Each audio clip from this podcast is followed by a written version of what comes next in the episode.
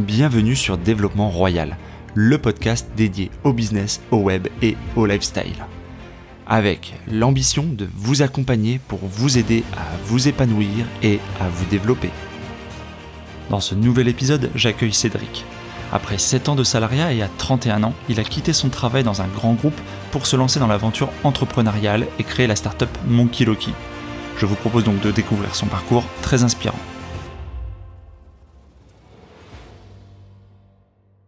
Donc merci Cédric d'avoir accepté donc euh, cette interview pour euh, Développement Royal.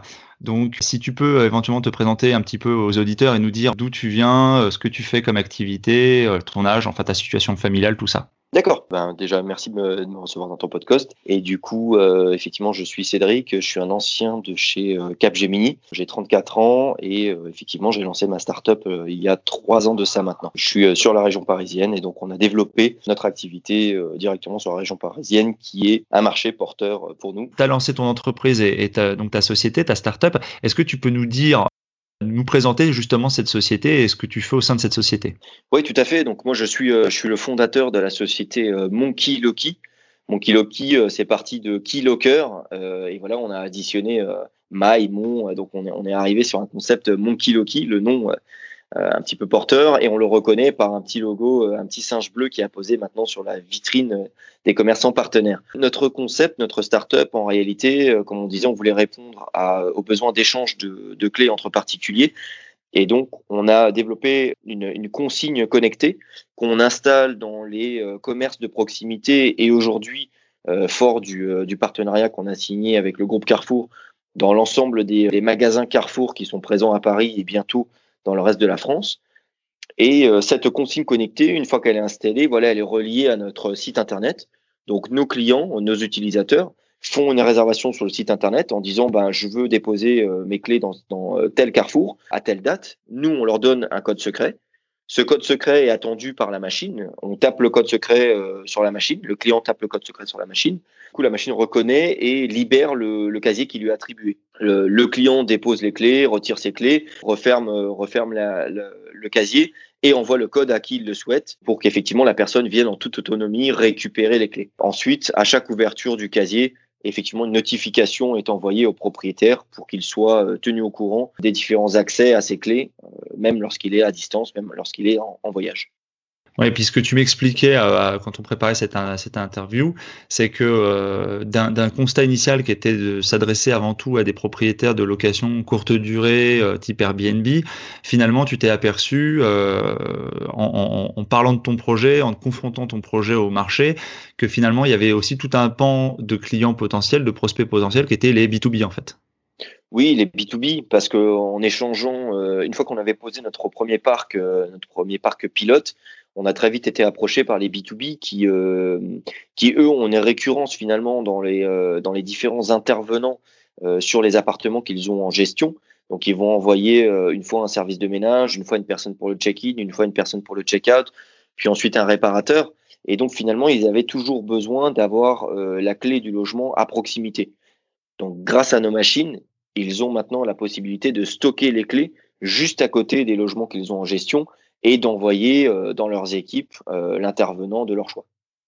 Oui, mais c'est-à-dire, moi, moi, je pensais surtout à ce que tu m'avais expliqué, c'est-à-dire que tu as aussi les, les sociétés de ménage ou d'aide à la personne ou d'aide à domicile classique. Ça peut être les clés pour euh, visiter, euh, visiter un, un, logement inoccupé pour une, une, agence IMO. Ça peut être les clés pour euh, de secours. si une personne âgée, par exemple, laisse ses clés sur la, enfin, oublie ses clés ou perd ses clés, ça peut être des clés de secours pour la famille de cette personne âgée qui sont stockées à cet endroit-là pour que les différents neveux, nièces, cousins, cousines qui viennent la voir ont des clés à un endroit stocké, sécurisé.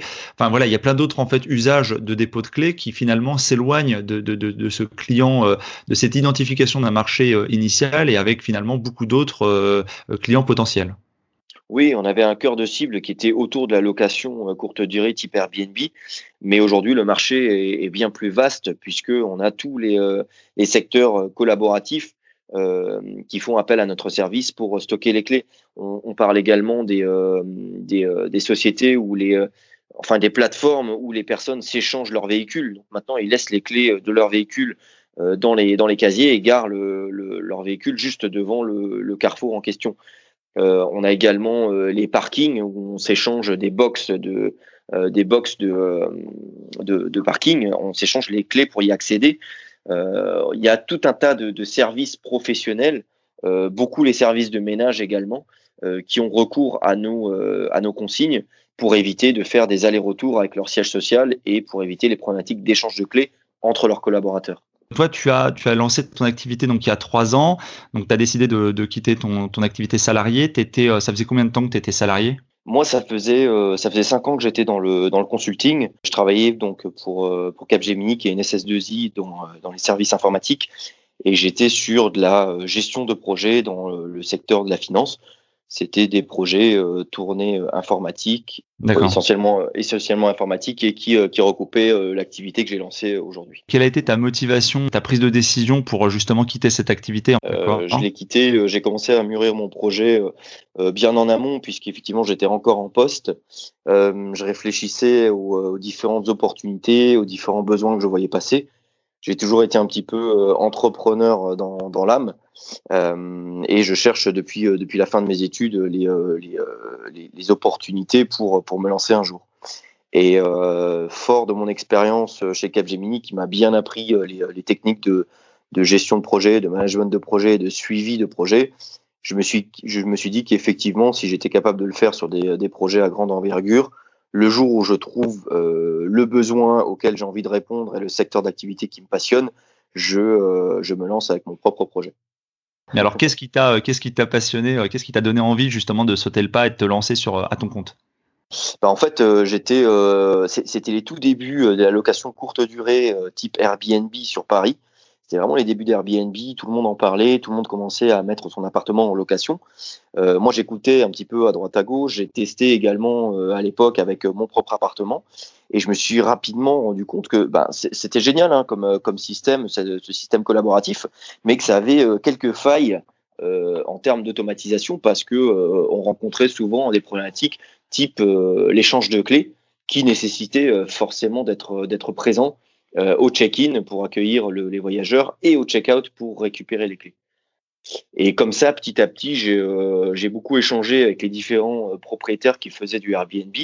Je leur ai demandé quelle était leur, leur solution et je me suis rendu compte que tous me parlaient uniquement de système D en ayant demandé trois fois à leur meilleur ami, une fois à la concierge qui, qui refusait et, et, finalement en laissant les clés sous le tapis de l'entrée. Donc je me suis dit qu'effectivement, avec la, vitesse à laquelle se déployait Airbnb, il y avait, euh, il y avait vraiment une solution à trouver pour automatiser euh, cet échange de clés. D'accord, toi, finalement, l'opportunité, c'était, euh, c'était effectivement le, un, autre type d'activité, une activité pour le coup un, peu immobilière avec Airbnb. Et, euh, et, quand tu surveillais tout ça, tu t'es rendu compte que, euh, tu, voulais lancer ton activité de conciergerie de clés, en fait. Oui, tout à fait. Je, me suis rendu compte du besoin. Après, j'avais pas forcément la vocation à, lancer une, une, activité de conciergerie, mais j'ai essayé de répondre à ce besoin avec, avec de la technologie, hein, puisque c'était le secteur d'activité dans lequel je travaillais. Et je me suis demandé euh, comment est-ce qu'on pouvait automatiser euh, euh, les dépôts et les retraits de clés sans être présent, mais de manière à ce qu'ils soient, ces trousseaux de clés, disponibles 7 jours sur 7 et qu'on soit également notifié lorsqu'on est, en voyage et qu'on n'est plus sur Paris. Et, alors, c'est souvent une question qui est posée par, euh, par les gens qui justement réfléchissent à se lancer. Hein. On, a vu que l'opportunité, tu l'as senti, tu as senti un, retournement, enfin une ouverture sur un marché. Euh, tu avais anticipé sur le fait que tu allais un jour partir. Comment avant ça, justement, avant de partir, tu as préparé ton départ ou euh, en tout cas ton futur départ? Quelle stratégie tu avais mis en place? Oui, tout à fait. Ouais. J'avais, j'avais, j'avais économisé, j'avais mis, j'avais mis de l'argent de côté pour un jour euh, non pas faire un achat immobilier, mais, mais plutôt euh, lancer ma, lancer ma propre, ma propre société. Je ne savais pas encore euh, dans quel secteur d'activité, mais je savais que je, je, je finirais par trouver un, une, une, opportunité ou plutôt un besoin auquel j'aurais envie de, de, répondre. Donc effectivement, j'ai démarré l'activité sur fonds propres euh, et j'ai euh, néanmoins commencé euh, l'étude de marché, le, la définition du business plan et, et, et, à penser toute cette activité en amont lorsque j'étais encore en poste, euh, régulièrement, je, travaillais le soir, je travaillais le week-end pour voir un petit peu comment tout ça, ça pouvait se mettre en place. Et alors, euh, cette, cette période, on va dire, de double emploi, de travail du jour et travail de la nuit, euh, tu l'as, tu l'as, as marié ça pendant combien de temps?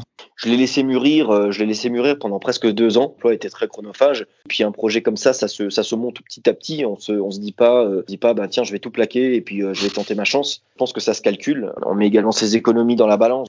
Ça se calcule également sur, sur le du moyen terme parce que lancer son activité, c'est une chose, mais il faut aussi réfléchir à comment, comment je vais vivre et comment euh, je, vais, euh, je vais faire le temps que mon activité soit rentable et, euh, et pérenne. Donc j'ai un calcul à effectuer sur quasiment cinq années, cinq années de vie à anticiper. Donc, tu avais fait, euh, voilà, avais fait des calculs savants, des tableaux, tu avais listé toutes tes, euh, toutes tes dépenses euh, nécessaires, indispensables, sans pour autant manger, manger des pâtes tous les jours, etc. Pour te dire, voilà, j'ai besoin de capitaliser tant, j'ai besoin aussi de temps pour la société, etc., pour la lancer. Tu avais fait des tableaux savants et tu t'es dit, voilà, maintenant, maintenant que tout ça s'est calé et qu'en plus de ça, tout ce qui pouvait être fait, on va dire, sur le travail du week-end et du soir a été calé, eh ben, il est temps de se lancer, en fait. Oui, je crois que c'est, je crois que ça repose essentiellement sur, sur deux composantes. Hein. Euh, la première, c'est euh, comment je vais vivre euh, le temps que mon activité génère du revenu, ou me génère du revenu, et, quelle est l'enveloppe de départ dont j'ai besoin pour lancer l'activité. Parce que après, on sait très bien que ben, dans un parcours classique de start-up, si l'activité est effectivement intéressante, il y a des subventions à aller chercher, il y a des prêts bancaires, il y a des investisseurs à faire rentrer. Mais, la première enveloppe, finalement, c'est nous qui la mettons. Donc aujourd'hui, tu as 34 ans, tu as lancé ça il y a 3 ans, donc tu avais à peu près 31 ans. Ta situation familiale, donc tu l'as pas abordée, tu es, es, marié, en Moi, je suis pas, euh, je suis pas marié, je suis, euh, je suis en couple depuis, euh, depuis toutes ces années, donc j'ai de la chance hein, parce que c'est très important d'être, d'être entouré et d'avoir une compagne qui, qui, eh bien, qui nous suit sur le projet, qui, accepte ça, ouais, qui, supporte qui supporte, qui l'accepte, avec qui on peut partager et puis qui, euh, qui euh, et qui nous soutient parce que une activité d'entrepreneur c'est euh, c'est tous les jours des hauts et des bas.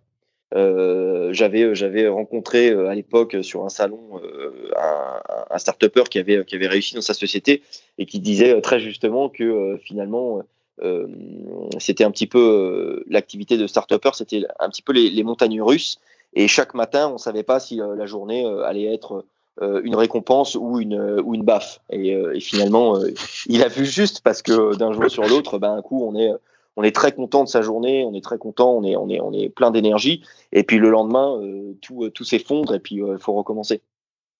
D'accord, effectivement. Et, quel est ce grand homme? Quelle est, quelle est sa société qui, est si visionnaire? Euh, écoute, c'était une, c'était une société, c'était une start-up. Il en avait déjà monté plusieurs. C'était un serial entrepreneur. Je ne sais plus avec laquelle il a, il a réussi à faire son succès. Il était également dans une société de, de, de services.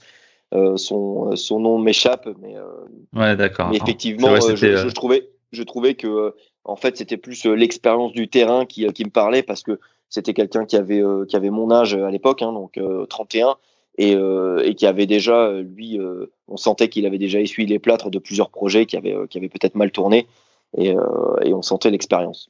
D'accord. Et alors, bon, alors, tout ça, c'est bien beau, mais combien t'avais, euh, à combien t'estimais euh, Alors bon, t'as as, le droit évidemment aux questions joker, ça en fera peut-être partie, hein, euh, mais les auditeurs aiment bien, aiment bien, aiment bien les chiffres aussi. Les chiffres. Euh, quels, étaient, tes, on va dire, même si tu donnes pas un chiffre précis, mais quels étaient tes revenus euh, avant VS maintenant, ou en tout cas VS bah, pendant toute la phase création de l'entreprise on, a des, on comprend bien qu'il n'y a rien qui rentre, il y a que, que des sorties, mais quels étaient un peu les objectifs Quel était à peu près ton train de vie Est-ce que tu as dû beaucoup de la ceinture par rapport à, au moment où tu t'es dit tiens je rentre donc je fais des, sacrifices ou des concessions. Est-ce que est-ce qu'il y a un sacrifice en particulier une habitude peut-être que tu avais aussi que, que, tu t'es dit bah je sais pas tu as vendu la moto ou autre chose pour justement te lancer? Oui tout à fait. Alors après tu es obligé un tout petit peu de, rationaliser tes priorités. Euh, de toute manière alors sans langue de bois on va parler chiffres hein, mais de toute manière naturellement euh, se lancer dans un, dans un projet comme ça de, de start-up ça te prend tout ton temps. Euh, c'est-à-dire que tu vas euh, de toute façon y penser H24, euh, tu, tu, dors avec, tu manges avec, tu te lèves avec. et finalement, les activités nocturnes, aller en boîte de nuit jusqu'à pas d'heure et dépenser beaucoup d'argent, hein, toutes tes activités, ben, tu les réduis un peu, mais naturellement, sans que ça te pèse, parce qu'en réalité, tu, tu, crois tellement en ton projet que, que, tout ça se réduit. Donc, tu réduis la voilure de tes dépenses. Donc, déjà, ça, à la limite, tu, tu as un vrai bénéfice. Sans langue de bois, moi je gagnais, je gagnais voilà un salaire de, consultant, c'est à peu près, c'est à peu près aujourd'hui entre 2500 et 3000 euros par, par mois avec ton variable. et effectivement, en, avec les différents, les différents fusibles que tu as, en faisant des ruptures conventionnelles, tu arrives à comme ça à tirer, à tirer deux ans euh, deux ans de revenus avec, euh, avec, euh, avec de la création d'entreprise, puisque Pôle emploi favorise la création d'activités. Et espère bien que tu vas créer de l'emploi grâce, à, grâce à ton activité. Donc, elle te permet, avec des dispositifs ARE, de, eh bien, de vivre pendant, pendant à peu près deux ans, un petit peu moins, le temps que ton activité se lance. Et souvent, ce sont des mécanismes euh, qui effectivement vont t'offrir une petite bouffée d'oxygène et t'éviter de manger des pâtes euh, le, temps du lancement. D'accord. Et euh, donc, est-ce qu'aujourd'hui, tu as réussi à... Je suis d'accord avec toi, j'ai revendu ma moto tout de même. T'as quand même craqué, tu t'es dit, ouais, j'ai revendu ma moto, ça fait. J'ai pas eu le choix, je l'ai tenu le plus longtemps possible, mais j'ai pas eu le choix. il, y a des, priorités, et puis à un moment donné, effectivement, bah, quand on y croit et quand on, quand on sent que le projet euh, commence à, vraiment euh, euh, accrocher, cranter, et eh bien finalement on, y, voilà, on ouvre ses économies et puis on, puis on, y, met, on y met les moyens. D'accord. Euh, quel, est, euh, quel est par rapport à tout ça, en fait, hein, à toutes ces étapes que tu as traversées, on imagine euh, très nombreuses, et on ne pourra pas toutes les aborder dans le podcast pour garder un format acceptable, mhm. mais quelles sont, quelle est là où les difficultés les plus importantes que tu as, que as rencontrées? Est-ce que c'était des objections de, tes proches? Est-ce que c'était des, des, freins, des freins bancaires parce que tu allais chercher de l'argent, même si tu en as mis, tu allais en chercher, j'imagine, aux banques pour faire, pour faire une participation, etc. Ouais, après, alors j'ai une chance j'ai une chance, et d'ailleurs je, le recommande à, tout start qui, à tout entrepreneur qui voudrait se lancer dans l'aventure, c'est que je suis, je suis très bien entouré. Il faut avoir vraiment euh, la famille qui, euh, qui, euh, qui, nous soutient et qui croit en notre projet parce que parce que c'est très important. Ça, ça, ça nous apporte de l'énergie et puis c'est et un réconfort de pouvoir échanger avec ses proches. derrière, on va on va se heurter à des difficultés qui sont effectivement celles du démarrage de toute activité. C'est-à-dire que nous, on est convaincus de notre projet, on l'a calculé en long, en large, en travers, mais ensuite, euh, il faut aller chercher de, l'argent, euh, des investissements. Souvent, on va démarrer par le, prêt bancaire et il va falloir donner cette même vision à, son banquier, qui lui est beaucoup plus frileux euh, pour le coup. Et, finalement, le premier frein, c'est justement la, recherche de capitaux moi qui, euh, qui, ai voulu lancer mon projet dans, dans l'innovation, euh, eh bien effectivement, je me suis heurté euh, aux différents banquiers. J'en ai, ai, ai fait une dizaine parce qu'effectivement, ils préfèrent financer une boulangerie, une pharmacie, des, des, business qu'ils connaissent plutôt que de l'innovation pure où il y a un risque qui est supérieur. Donc, donc là, il faut vraiment réussir à convaincre et il faut, faut déjà avoir bien bossé son, son business plan pour, pour apporter cette vision aux, aux banquiers. Tu as, dit que tu avais euh, réussi à, partir avec euh, globalement deux ans entre guillemets de semi-tranquillité financière. Donc tu avais l'objectif de, ton objectif c'était de revenir à ton salaire euh, précédent minimum au bout de deux ans, j'imagine. Et, si tu n'y arrivais pas, c'était quoi? C'était bah, on stoppe les frais et on, retourne à la case départ ou quelle était, quelle était ta stratégie? Et est-ce qu'aujourd'hui, après trois ans, tu as réussi à, atteindre le but que tu t'étais fixé? euh, je, pense qu'il faut pas, euh, c'est pas ça l'objectif premier, c'est pas celui de, de, rapidement retrouver sa situation d'avant, parce qu'effectivement, euh, au-delà de l'argent, on a tellement d'autres bénéfices qui est celui, ben, effectivement, de, déjà de bosser pour soi-même. Hein. donc tous les matins, on se lève pour son propre projet, et ça, c'est ça, c'est vraiment génial. je trouve que je préfère perdre un petit peu en salaire et gagner en liberté, parce que bah, tous les jours, je prends mes décisions, je décide de mon emploi du temps, je décide des rendez-vous que je prends ou que je ne prends pas. Euh, et, effectivement, je vis une aventure parce que je, grâce à ce projet-là, je rencontre vraiment énormément de, nouvelles personnes qui sont, formidables sur sur mon chemin. Et je grandis bien plus rapidement qu'en étant euh, salarié entre quatre murs dans un bureau et en suivant l'emploi du temps qu'on m'a euh, imposé. Non mais c'est euh, sûr, mais je, je, me fais, je me fais, je me fais, excuse-moi, je, je, me fais l'avocat du diable en disant ça, mais c'est vrai que pour les gens qui essayent de, de se projeter, euh, souvent c'est difficile de, d'absolument euh, assimiler cet aspect-là, même si, même si on s'en doute, même si les gens et les auditeurs du podcast et les gens à qui je destine ce podcast sont des gens qui logiquement ont cette vision de se dire, voilà, prendre leur vie en main, décider de leurs propres activités et de la propre façon dont ils vont mener un peu leur barque, mais malgré tout de façon plus terre à terre et notamment vis-à-vis du conjoint, vis-à-vis de la famille, etc. Même s'ils te soutiennent, c'est vrai que des fois, tu as besoin de les rassurer. Et est-ce que, euh, enfin, j'imagine que ça rentre forcément un, minima dans, le schéma de se dire effectivement, euh, bon. Euh, de toute façon, enfin, on vit pas d'amour et d'eau fraîche, donc quelle est, quelle est la sortie envisagée ou en tout cas, quel moment toi tu t'étais dit, je prends des risques, mais jusqu'à telle limite quoi? Ouais, moi ma limite, elle était, elle était finalement à deux ans. Euh, je l'ai repoussé euh, d'une année supplémentaire parce que j'ai commencé à, alors déjà, il faut, faut, avoir un petit peu d'économie de côté pour, euh, pour, pouvoir absorber une année supplémentaire si on sent que le projet décolle, parce que ben, peut-être qu'il va pas décoller aussi rapidement et qu'une petite année d'injection de capitaux en plus, eh bien, eh bien, ça, ça, nous permet de lui donner un petit peu plus de, de chance. Donc moi, ma limite, à partir du moment où j'avais démarré, c'était trois ans on, parle de, trois ans pour une start-up et on dit qu'effectivement, dans les trois ans, si, euh, si on sent qu'on n'a même pas euh, un tout petit peu de revenus, euh, faut arrêter, c'est qu'on s'est trompé, mais c'est pas grave. Hein, on, a, on a appris plein de choses pour, le, pour la prochaine start-up. Le deuxième point que je voulais évoquer pour rebondir sur, sur, ta question financière, on va pas forcément essayer de, recoller à son salaire d'avant si ce n'est euh, lorsqu'on fera euh, sa levée de fonds. Alors là, après, on inclut, on inclut, son salaire et c'est et c'est euh, et c'est plus facile. Mais je pense que le, le, le vrai objectif du, du start-upper, c'est c'est effectivement de, de tirer les fruits de la valorisation de la société, parce qu'on sait qu'un jour, cette start-up, bien souvent, on va pouvoir la revendre ou on va pouvoir céder des parts, et c'est à ce moment-là finalement qu'on va récupérer son investissement en temps et en énergie. D'accord. Donc toi, l'éventualité d'une l'éventualité de céder un jour euh, ton, bébé, c'est pas quelque chose que tu exclus, quoi? Non, je pense que je pense qu'on monte des projets euh, qui sont. Euh, on, a une vision, mais on, veut plus construire la, société de papa qui, va être transmise de génération en génération. Et, et tous ces et tous ces business à un moment donné, de toute façon, en faisant rentrer des investisseurs, on en a un peu moins le un peu moins le contrôle. Et puis dans nos vies, euh, finalement, on a envie de, nouveaux challenges, j'imagine, à un moment. Et donc, il faut savoir euh, s'aménager une porte de sortie, même pour soi-même, même si on a la tête du projet au départ.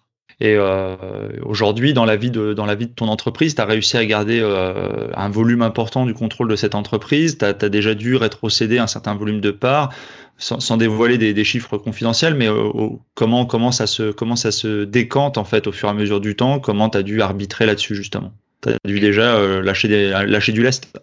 oui, forcément, forcément, parce que euh, effectivement, euh, les, gens, quand on, voit un projet qui grimpe, on a envie d'accélérer. Il y a des gens qui gravitent autour de ce projet, qui y croient avec nous et qui ont envie d'y participer. Donc voilà, après, l'important c'est de définir une, stratégie d'investissement et, et, il faut pas garder 100% de son gâteau. Il faut le faire, faut le faire grossir. C'est pas l'objectif.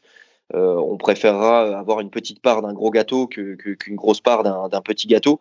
Euh, euh, et, forcément, pour avoir eh un gros gâteau, il faut faire rentrer des, investisseurs.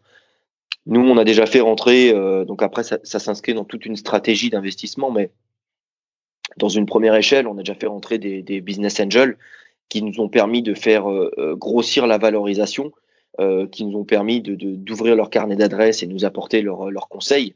Euh, et du coup d'aller euh, d'aller beaucoup plus vite. Et, euh, et aujourd'hui, on est déjà dans un, dans un deuxième tour de table où effectivement, on va aller vers, vers une levée de fonds tournée vers des fonds d'investissement et où leur prise de, de, de, capital est, essentiellement financière. C'est un investissement pour eux, mais où effectivement, on va encore ouvrir notre, notre capital, mais pour, pour encore faire grossir la valorisation de notre, notre société. Alors, au niveau du, au niveau de tout à l'heure, tu parlais de l'investissement, enfin du, du, du, de l'accompagnement, tu parlais de, donc de l'accompagnement et de, de l'aide qu'on peut avoir auprès de ses proches, etc. Est-ce que tu as également bénéficié de, d'aide, de, de, conseils? C'est-à-dire, toi, tu avais une compétence qui était plutôt une compétence technique quand tu étais dans ton travail salarié, ce qui t'a aidé dans ton projet, puisque tu as un projet technique. Mais est-ce que dans le projet création d'entreprise, les démarches administratives, les possibilités, les, les crédits euh, à la, à la création d'entreprise ou ce genre de choses, est-ce que, ou même dans l'administration simplement de ce que tu as créé, Comment tu t'es fait accompagner? Est-ce que tu es passé, je ne sais pas, est-ce que le Pôle emploi t'a aidé ou est-ce que tu as bénéficié d'un mentor dans ce domaine-là? Non, j'ai eu, euh, eu euh, la chance par la suite d'être entouré de mentors, mais au départ, on n'est on pas entouré de mentors. Au départ, il faut déjà euh, commencer son activité et, et, ensuite les, les, mentors arrivent, les conseils arrivent. au départ, il faut, faut être conscient de ses capacités, de ses limites il faut savoir quelle est sa, sa, casquette ou ses deux casquettes peut-être pour, pour certains. Euh, moi, mes casquettes, elles étaient euh, euh, à la fois techniques, mais finalement en, premier vernis. Hein, je suis pas développeur informatique, mais ma, ma, vraie compétence, elle était d'être de, un, un, gestionnaire de projet. Du coup, euh, derrière, il faut, il faut constituer son équipe parce qu'on ne monte jamais un projet seul, mais il faut constituer son équipe en fonction des, des, des, différentes compétences dont on a besoin. Donc, on va aller s'entourer. Cette, cette, première équipe, euh, nous, elle était composée de cinq personnes, et effectivement, je suis allé chercher euh, chaque compétence dans chaque domaine d'activité qui pouvait apporter, euh, qui pouvait apporter euh, une pierre finalement à ce ou, ou de l'énergie à ce projet, à, à, tout un pan de, de ce projet. Donc, comme ça, j'ai rassemblé euh, un technicien, euh, un, euh, un professionnel du marketing, un professionnel du, du référencement Internet, tu vois, et puis j'ai vraiment réuni les compétences nécessaires pour, pour la réussite du projet, pour le lancement du projet. Et à ce stade-là, tu as pu salarier dès le départ ces personnes-là ou tu les as pris contra contractuellement sur des une forme, on va dire, de freelance ou de CDD ou de choses comme ça? Comment tu as procédé? Oui, tu as différentes façons de procéder. Salarié, tu pourras jamais au départ à moins que tu aies une vraie, une vraie belle enveloppe financière dès le départ, mais c'est rarement le cas. Donc euh, souvent, on va procéder par, euh, euh, ben, par, par, financement de, prestations en freelance et puis par, par intéressement déjà. Donc dès le départ, on ouvre un petit peu son capital finalement, hein, puisqu'il y a des gens qui nous font confiance sur le papier, alors que rien n'est encore monté. Eh bien, ces gens-là, il faut les, faut les récompenser et puis il faut les faire, faut les faire grandir avec sa société. Donc on les, on les fait rentrer dès le départ. Donc là, on a vu euh, grosso modo ton, ton activité, donc ton, sur ce qui te prend le plus de temps, hein, puisque tu nous dis que tu manges, tu dors autour de, de, la, de ta startup. Est-ce que tu as également, euh, est-ce que tu as également euh, d'autres d'autres business, d'autres activités euh, immobilières, euh, crypto-monnaie, enfin physique, bourse, d'autres d'autres activités qui t'avaient, puisque tu nous dis que tu avais une culture entrepreneuriale quand tu étais chez Capgemini. Est-ce que tu avais, avais déjà testé un peu la location Airbnb avec ton appartement? Est-ce que tu as mis en place d'autres choses en fait au, au à côté de ça? J'ai pas, euh, je me suis beaucoup concentré sur ce projet-là. Je suis toujours resté euh, à l'écoute des différentes opportunités pour, pour, voir un petit peu ce que je pouvais euh, créer à côté. J'en ai un carnet plein d'idées et de concepts que j'ai envie de lancer un jour. Mais finalement, la, société en tant que telle est tellement chronophage et, et, développe tellement d'opportunités autour du produit qu'on a réalisé qu'aujourd'hui, en fait, ces projets-là sont un petit peu en stand-by et, euh, et, on est plutôt en train de créer des structures euh, à côté parce que, euh, bien fort de cette technologie, on est capable aujourd'hui d'adresser d'autres secteurs d'activité, d'autres besoins. On peut faire de la bagagerie, on peut faire de la livraison de colis, on peut faire plein de choses. On arrive même à piloter des, armoires Ikea grâce à, cette plateforme de, pilotage connecté et de, prise en main à distance des consignes. Ouais, c'est c'est c'est d'ailleurs intéressant. Euh, nous dans la communauté euh, qui nous écoute, il y a des les gens lancent des différents. Je t'avais expliqué, ils lancent parfois différentes petites activités, un peu un peu comme bon alors allez à, à macro échelle hein, depuis euh, depuis leur travail salarié avec l'objectif peut-être un jour de de vivre de ces activités. Tu me disais justement que tu connaissais, euh, tu avais un client euh, pour qui tu avais fait des des, des, des quasi à colis, l'équivalent de quasi à colis, dans des box à louer, donc dans des box à partager. Le gars avait un volume dans lequel il a fait équiper avec tes casiers, euh, tes casiers et ta solution logicielle pour ouais. pouvoir euh, louer du matériel photo et vidéo, euh, en tout cas en prêter, enfin déstocker le matériel photo et vidéo au profit de ses équipes pour les productions. Oui, le mettre à disposition, effectivement. Aujourd'hui, on a, et c'est un petit peu ça, tu parlais de, de, de multi-business, mais en réalité, on est parti d'un concept à la base et, euh, et aujourd'hui, ce concept se multiplie dans, euh, dans toutes ces petites opportunités euh, qui viennent à nous. avec les besoins de nos clients qui nous disent ben voilà j'aimerais j'aimerais stocker tel objet ou tel objet ou j'en ai tel besoin et aujourd'hui on, est capable de l'adresser donc donc on est déjà en train de multiplier finalement les les les opportunités et de les traiter une à une ce qui est déjà bien assez. Chronophage mais c'est le, le départ, c'est le, le concept à la base.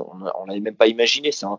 mais c'est le concept à la base qui ramène toutes ces opportunités de création d'autres euh, projets euh, autour, euh, qui, est, qui est passionnant et, et, qui nous permet d'être focalisé sur notre cœur de métier. Ok, alors on va passer dans une, dans une seconde partie. Mm-hmm. Dans cette seconde partie, on parle, on s'oriente plus un peu sur le lifestyle, le développement personnel, l'état d'esprit, enfin toutes ces choses qui ont, qui ont fait que tu as, pu euh, euh, t'as franchi le pas, mais aussi autour de ça, euh, ce qui te passionne, quels sont tes loisirs. Alors, on a vu que ça s'est vachement amenuisé avec l'activité entrepreneuriale. mais bon, t'as quand même, Ouais, c'est ça. Mais alors, le jour, le jour où tu vas arriver à te dégager plus de temps, hein, on espère prochainement. Donc, est-ce que tu as des activités? Est-ce que tu as des passions? Est-ce que au niveau voyage, est-ce que tu as, bougé? Voilà, dis-nous un peu ce que tu fais à côté, ou ce que tu as pu faire à côté que tu aimerais refaire à nouveau. Ouais, bien sûr. J'ai laissé des choses entre guillemets, mais mais je vis vis pas non plus exclusivement pour la société. Je pense qu'il faut garder, faut garder un certain équilibre dans sa vie pour déjà pour, pour sa santé mentale. Hein. Euh, donc moi, j'ai toujours gardé une activité sportive à côté parce que parce que je pense que c'est important de se défouler. Et, et, moi, ça fait quand même maintenant quelques années que je fais du, du CrossFit. Euh, donc, donc je continue régulièrement à aller, à aller au CrossFit et à, et à m'entretenir. Euh, le sport, c'est vraiment important pour, pour, pour garder de l'énergie dans son projet. Euh, à côté de ça, effectivement, euh, le jour où je vais commencer à avoir un tout petit peu plus de, de temps, euh, je vais retourner à mes premiers amours qui sont euh, bien sûr le, le, le voyage. Moi, j'ai eu la chance après mes études de faire, de faire différents pays et de faire comme ça le tour du monde alors j'ai vu qu'il y a plein de bouquins maintenant qui sont écrits sur le sujet. J'aurais peut-être dû écrire le mien à l'époque, mais, mais j'ai voyagé maintenant il y a une paire d'années, une dizaine d'années, juste après mes études, et et on, et on était on n'était pas nombreux encore à le, à le, faire à cette époque-là, mais c'est quelque chose qui qui est tellement enrichissant euh, de, de, de, voyager, de rencontrer d'autres d'autres cultures. Moi, j'ai également eu la chance de travailler à l'étranger donc, euh, du coup, il y avait d'autres techniques managériales, il y avait, il y avait plein de choses à prendre. Et, euh, cette ouverture d'esprit, cette, cette, cette, richesse d'échange, de, j'ai envie de, de, continuer à, à, la, à, la, découvrir. Et, euh, et quand j'aurai du temps, je serai ravi de, pouvoir continuer à voyager. Il y a même, tu disais, il y en a qui ont écrit des bouquins, il y en a même qui aujourd'hui font des blogs et sont payés pour, pour voyager, quoi, pour faire des, des touristiques. Ou une opportunité, tu vois, finalement. je sais pas. Euh, est-ce qu'il y a des livres que, qui t'ont énormément marqué, lu dans, ton, dans ta personnalité ou que tu lis aujourd'hui et que, que, tu, que tu recommandes d'ailleurs? Oui, j'en je, recommande. Je pense que j'ai une bibliothèque qui est celle, celle de, tout entrepreneur. On apprend déjà de ses, de ses pairs. Donc finalement, voilà, de, lire des, les livres de, de, Jack Ma, le fondateur d'Alibaba, de, livres, de, lire des livres de la biographie de, Steve Jobs. Euh, ce sont des, sont des, fondateurs qui, qui, vraiment nous, nous, apportent au quotidien euh, leur expérience. Euh, et à côté de ça, j'ai des lectures comme, comme celle de Tim Ferriss qui, qui, qui peut nous, nous prôner finalement la liberté et le, et le gain de temps dans, dans, dans, sa journée et qui sont toujours intéressantes à mettre en place. Mais finalement, si je devais en, si je devais en citer un qui, qui a vraiment été le, le déclencheur pour moi euh, et qui m'a vraiment euh, mis le pied à l'étrier dans le, dans, dans le monde de l'entrepreneuriat, c'était euh, euh, Rich Dad Poor Dad. Alors, j'ai que le titre en anglais, mais je pense qu'ils ont dû le traduire. Euh, c'est Père riche, Père pauvre. Hein, Ouais, Père riche, Père pauvre, exactement, et qui, est, euh, qui est une lecture formidable en termes de, de, de voilà de, de euh, de, flexibilité et de, et de euh, euh, comment dirais-je, de, de, façon de penser son, son, business et sa vie et de structurer sa vie pour sortir du, du rat race, du, du piège que peuvent nous, nous, imposer le système et les crédits immobiliers. Est-ce que on a on a parlé de tes, loisirs Est-ce qu'il y a est-ce qu'il y a des, de la musique? Est-ce qu'il y a des est-ce qu'il y a des choses également que tu au-delà au-delà de la musique Est-ce qu'il y a des choses qui qui t'inspirent? Est-ce qu'il y a des, je vais reformuler, je vais remettre parce que c'est un peu brouillon comme question. est-ce qu'au niveau du développement personnel et du mindset, est-ce que, euh, est-ce qu'il y a des choses que tu mets en pratique? Euh, Est-ce qu'il y a de la, tu fais de la méditation? Est-ce que tu fais de la visualisation? Est-ce que, est-ce que tu as une façon de rester focus au-delà des échanges que tu t'imposes? Est-ce que tu as effectivement des, des, pratiques que tu as ancrées et des habitudes que tu as ancrées dans le déroulé de tes journées et de ton quotidien? Oui, je reste. Alors, je ne sais pas si c'est euh, vraiment. Je, touche un petit peu à tout. J'aime, j'aime découvrir. Donc, j'ai essayé un petit peu la méditation. J'ai essayé le yoga. J'ai essayé euh, diverses choses. Euh, mais, tout ça dans un seul, dans un seul objectif, c'est finalement de, de moi-même de, grandir et d'en faire bénéficier également finalement mon, style de management, qui je suis au quotidien. Donc euh, moi, euh, c'est au quotidien que j'essaye de, de, peaufiner des petites choses, de tester des choses et, euh, et, de, et de grandir en même temps que, que j'essaie de faire grandir mon projet. Du coup, ces, ces choses-là, etc., dans, ta semaine type, dans ta journée type, est-ce que tu cales, tu t'es calé des habitudes? Est-ce que tu as une routine? Euh, t'attaques au saut du lit à 5h30 Est-ce que tu est-ce qu'au contraire tu lèves tard et tu, euh, tu, tu, te couches tard et tu fais des journées de dingue euh, ou tu t'enchaînes comment tu t'organises en fait? Quel est quel est l'emploi type de Cédric? Ouais, j'ai pas suivi j'ai pas suivi le, le, les codes de Miracle Morning qui nous recommande de se lever à 5h du mat parce que je trouve ça vraiment je l'ai tenté hein, mais c'est vraiment épuisant. et ensuite les journées sont vraiment longues. Non, je, commence, euh, je commence par, euh, par un peu de sport parce que ça, c'est vraiment, euh, ça, ça, ça, nous apporte vraiment énormément d'énergie.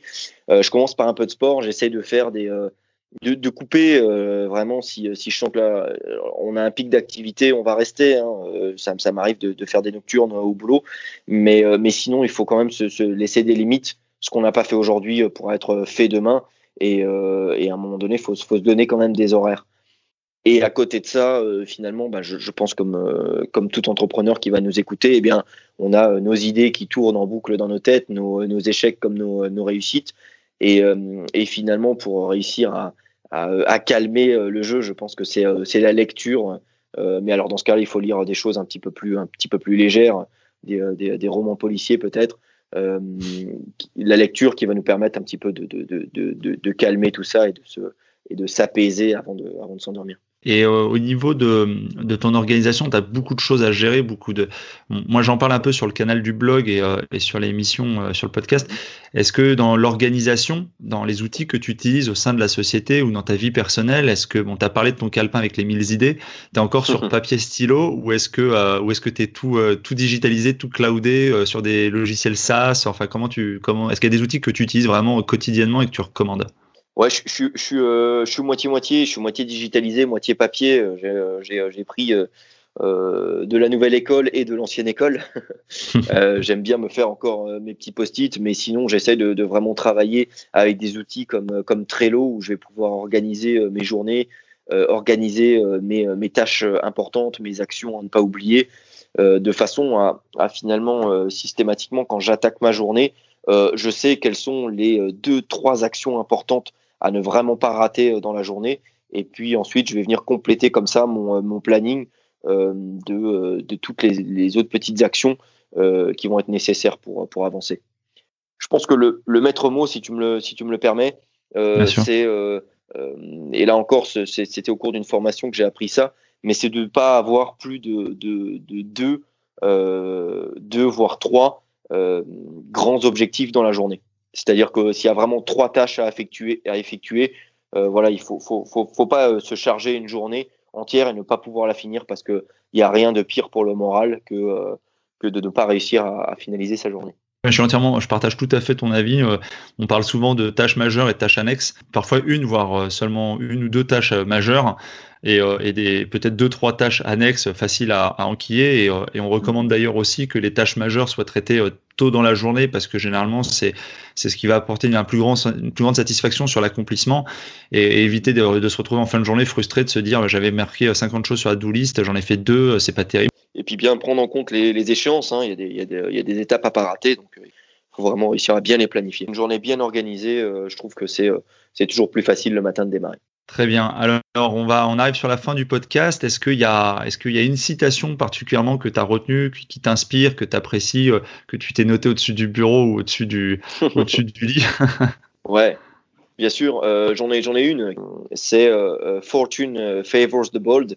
la chance sourit aux audacieux. Je, je, la garde vraiment dans ma tête parce que parce qu'un entrepreneur c'est quelqu'un qui prend des risques et finalement avec souvent quand on quand on a de l'audace et qu'on tente des choses ça finit par payer.